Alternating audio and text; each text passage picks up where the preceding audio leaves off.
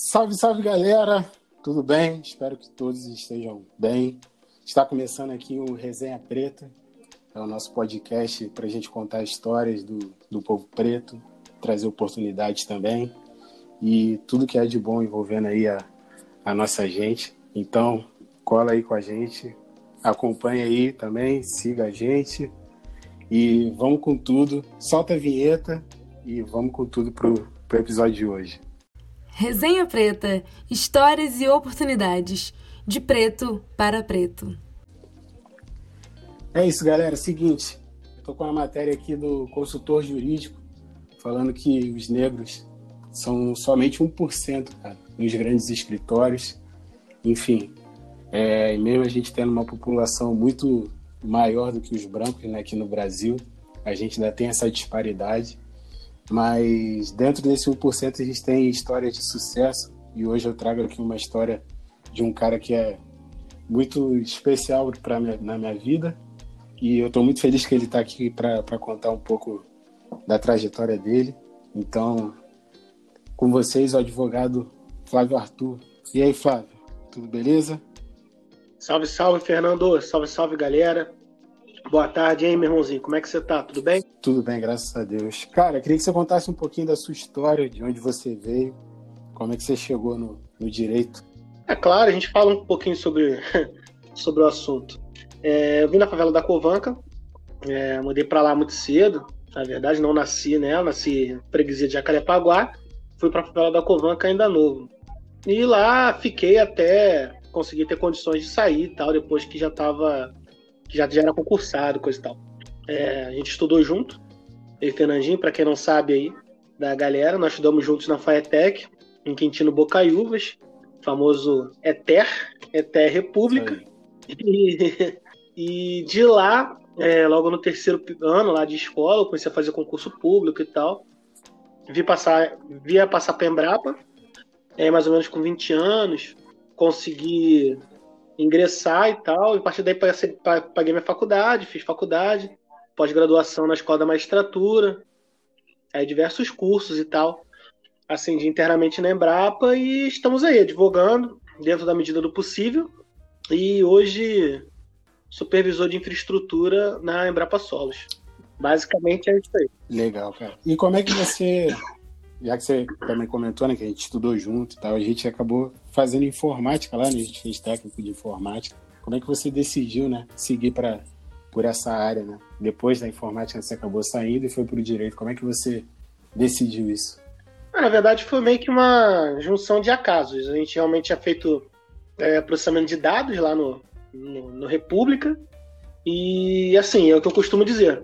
Hoje, né? Não falava na época, acho que pensava, mas não dizia, mas eu, hoje eu falo isso é, a vida não costuma perdoar quem perde oportunidade.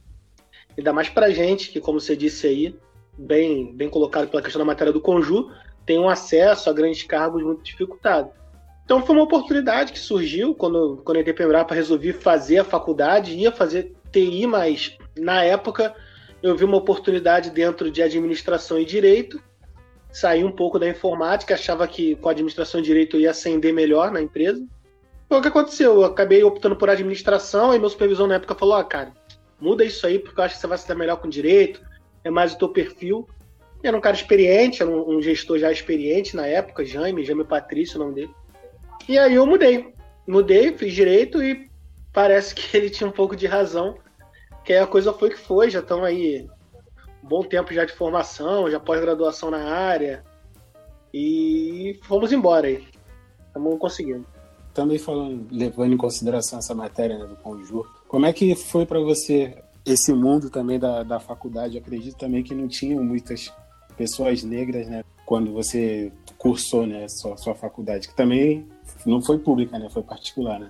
Sim, sim. faculdade foi... Na verdade, até emerge também é, é concurso para você entrar, mas você paga, não é de graça. É, o com subsídio do governo, enfim. Mas realmente, tipo, na faculdade particular você tem um déficit de é na questão racial grande. Você tem poucas pessoas de origem negra e tal. Até porque é um curso complicado de pagar, sabe? Não é um curso muito muito barato, principalmente a longo prazo, é um curso de cinco anos. Então você vê que você começa numa turma, às vezes, de 70 pessoas, como foi na minha graduação e na minha pós-graduação, e você termina com 15, 16 pessoas. Entendeu? Mas a diferença que você tinha, se você fizesse uma, um comparativo ali entre pessoas negras e brancas, é muito grande. É, na minha pós-graduação, por exemplo, eu trago sempre esse caso da Emerge porque ele é mais emblemático. É, ao final do curso, tinham quatro pessoas negras só na turma, num conjunto de 39 cabeças, 39 pessoas mais ou menos. Tinham quatro. De homem só eu. Três meninas. Uma tinha bolsa, uma era. Uma já era juíza leiga, já era uma senhora, e a terceira estudante. Pagava assim como eu. Se fizer uma proporção aí, você já vê quanto é um índice baixíssimo, né? É, você tem feito, nessa época da pandemia, né, no início da pandemia, você gravou alguns vídeos falando um pouco né, do, sobre o direito também, né, sobre algumas questões específicas. Queria que você falasse um pouquinho também desse, desses vídeos, né, desse seu projeto e o que também você tem planejado mais para o futuro, assim, também para agregar mais conteúdo para as pessoas pretas também. Ah, legal. Esse foi um projeto de início de quarentena, ali a gente não sabia muito bem como é que ia ser essa questão, né? Se ia ficar pouco, muito tempo. Hoje a gente já viu que já estamos aí desde março nesse, nessa situação complicada. Mas a ideia inicial era levar um conteúdo de qualidade para quem quisesse ter acesso a esse conteúdo de uma forma rápida. Embora eu tenha feito ali, até por falta de experiência, alguns vídeos um pouco mais longos, a ideia era você ter um minuto ali, cinco minutinhos, seis minutinhos ali para você escutar alguma coisa com relação a alguns aspectos específicos de direito penal, que os vídeos que eu estava fazendo ali eram especificamente de direito penal e você já tem uma noção mais ou menos por onde se guiar e abrir mais uma rede de, de contatos, né? Eu acho que o mais importante disso tudo é você ter uma, uma rede para você fazer um, um, um brainstorm ali, você ter com quem você conversar. De repente, uma pessoa ali que está precisando de uma noção, dá uma vida, vê, dá uma ali, escuta um pouquinho, acha legal, te pergunta e tal, e aí eu converso com a pessoa. Teve, tiveram alguns casos assim, não especificamente de pessoas negras, mas tiveram alguns casos de estudantes vieram, perguntaram uma coisa, a gente trocou uma ideia, ah, mas eu acho isso, mas acho aquilo. E direito é isso. direito é essa troca de ideias, essa troca de informação.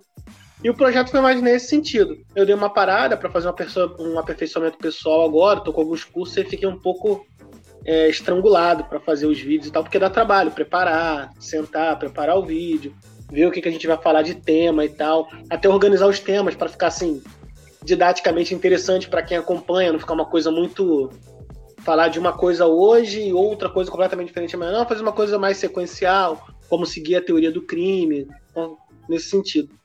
Mas começou a ficar muito é, complicado para mim, eu deixei um pouquinho esse projeto em stand-by, estou fazendo uns aperfeiçoamentos, mas vai voltar. Vai voltar lá no canal e vai ter mais coisas. E o direito penal é a área que você se sente à vontade também, né, para falar, né?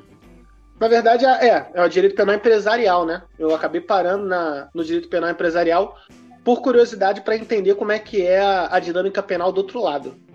Quando eu digo do outro lado é porque a gente está muito acostumado de ver o direito penal só com aqueles crimes que a gente chama crimes comuns, que é roubo, furto, receptação, esses crimes que a classe mais baixa da sociedade é, costuma se deparar, né? Que a gente se depara no nosso dia a dia. E eu fiquei curioso para entender um pouco a criminalidade do outro lado que é a criminalidade empresarial. Crimes de licitação, sonegação fiscal, é, evasão de divisa, todos esses crimes relacionados a quem tem muita grana. Então, comecei a ficar curioso com essa área, comecei a estudar essa área, entender por que, que aqui no Brasil a gente tem uma, uma taxa de condenações e até uma, uma cifra de, de condenações de persecuções penais tão baixas de crimes é, por exemplo, crimes financeiros, crimes de colarinho branco, em, em, comparação aos crimes comuns. Você se pune muito mais no Brasil, pune-se muito mais no Brasil os crimes comuns. E aí você tem vários estudos de criminologia em cima do tema, falando que isso pode ser relacionado também a, a, ao sistema capitalista, que isso pode ser, pode ser influenciado também pela, pela grande pobreza, pode ser influenciado pelo etiquetamento da população negra, por exemplo, onde o Estado deseja etiquetar essas pessoas como, de, como sempre delinquentes. Enfim, aí você começa a, a permear aí uma série de áreas entre criminologia, sociologia, direito penal e etc. E acabei parando nisso aí. É, mas pelo que eu vejo, né? Pelo que eu vejo dos seus vídeos, pelo que eu vejo do seu conhecimento, seu embasamento, acredito que vai ser esses vídeos que você gravou, né? Vai ser um projeto que mais para frente aí parece que teremos um, um, professor aí, né? Pô, se Deus quiser, é a nossa ideia, né? É, a ideia, eu sempre tive, sempre gostei muito de levar conhecimento, de trocar ideia, de estar na academia. Eu acho que isso é muito importante. A gente estar junto de quem está aprendendo, de maneira que você possa dar conhecimento, passar conhecimento, mas também receber. Eu acho que isso é a parte mais legal da, da profissão. É, uma, é a parte que eu mais gosto nessa área, você poder trocar ideia, receber um feedback e talvez você chegue numa síntese ou dali daquela conversa saia alguma coisa melhor. E especificamente relacionado à população negra, isso é muito importante, porque você começa a ver representação em certas figuras. Então, por exemplo, como eu falo da questão do, do ministro Joaquim Barbosa, no, no Supremo, ou de outros ministros que você tem, é, até o, o, desembargador aqui no, no, estado do Rio de Janeiro, figuras negras que, dá, que dão representatividade na área do direito. Eu acho que a gente acaba precisando um pouco mais desses profissionais é, que possam passar conhecimento e, e demonstrem também conhecimento é, que seja da população negra. Né? Para finalizar aí, um recado que você possa deixar para o nosso povo preto, galera aí que se identifique com o direito também e que possa se identificar com você também, né, mais para frente aí, com seus vídeos, com seu seu conteúdo também. Qual o recado você deixa para esse para nossa galera aí? Pô, não, Fernandinho, vou te falar. É, independente da área que você siga, não só direito ou qualquer outra área que você siga, eu tenho para mim, isso já vem de família, que a nossa vingança é o estudo. A nossa reação é o estudo. Então estude. Estude, amplie seus conhecimentos. Não precisa ser estudo técnico. Busque estudos filosóficos, sociológicos. Busque estudos de criminologia, que são estudos muito interessantes. Pegue pensadores, leia sobre a vida, sobre aspectos da sociedade, sobre política. Eu acho que quanto mais a gente está incrementando o nosso conhecimento, mais fácil vai ser o acesso que você vai ter aos grandes cargos. É lógico, conhecimento técnico é muito importante, mas tenham em mente que hoje, talvez, pela facilidade que você tem das, do, do direito digital, pela facilidade que você tem do acesso digital de computadores, seja mais importante você ter um conteúdo um pouco mais avançado em matérias como filosofia, sociologia, política, é, ciência política, enfim mais relacionados a essa matéria. Então, estude. Estude, conhecimento nunca é demais. Livros, você tem vários, né? já, que já não tem mais direitos autorais, já estão abertos aí na, na internet para você ler. Então, leia. Leia e, quando você não puder mais, leia mais um pouco, que estudo nunca é demais. Concordo plenamente com você. E a gente também tem que aproveitar as oportunidades que aparecem na vida, né? Certo? Com certeza. É aquilo para a gente as oportunidades já são poucas. Então, sempre que você tiver uma oportunidade, aproveite. É, não precisa passar ninguém para trás, evidentemente, sempre com ética. Mas aproveite as oportunidades. Aproveite as oportunidades e acredite em você mesmo que você vai conseguir. Cara, por falar em oportunidade, né? Vou trazer aqui também, como já disse no início do podcast, né?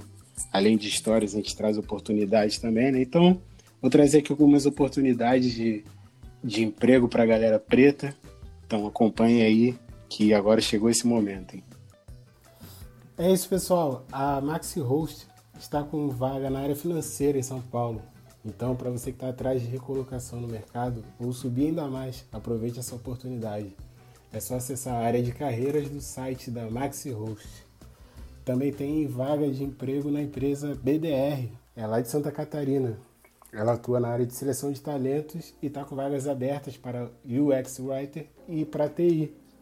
Não deixe, não deixe essa oportunidade passar. Hein? Acesse o site www.empresabdr.com.br e saiba mais sobre essas oportunidades.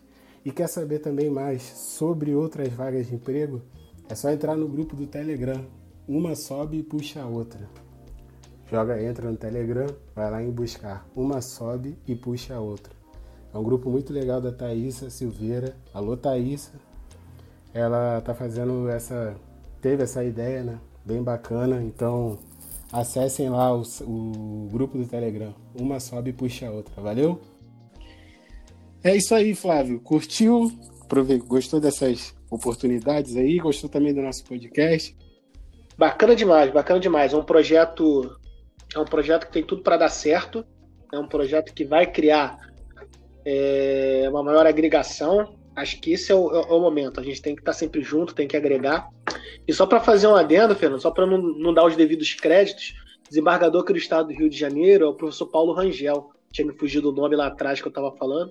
Então, as duas referências que eu tinha dado no Judiciário é o ministro Joaquim Barbosa, que hoje já não está mais no Supremo, e o desembargador aqui do estado do Rio de Janeiro, o desembargador Paulo Rangel, que são duas figuras importantes, só para dar os devidos créditos, para não ficar com essa falta aí. Mas curti demais. E estamos juntos. Sempre que quiser, estamos à disposição. Beleza. E para quem quiser te seguir aí, é, dá uma olhada naqueles vídeos que você publicou. Como é que o pessoal faz para te encontrar? Quem quiser me encontrar, consegue me achar tranquilamente no Instagram, arroba Costa, ou no meu site, www.flavioascosta.adv.br. Valeu! Show de bola! Flávio, queria te agradecer muito por você ser meu primeiro entrevistado aí nessa minha empreitada nesse podcast. É, te desejo muito sucesso aí na sua caminhada e Tamo junto sempre. Sabe que pode contar comigo aí que precisar. E é isso, cara.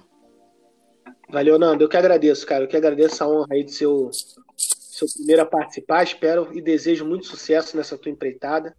Vai dar tudo muito certo. E vamos que vamos, meu amigo. Precisando, estamos juntos sempre. Beijo no seu coração.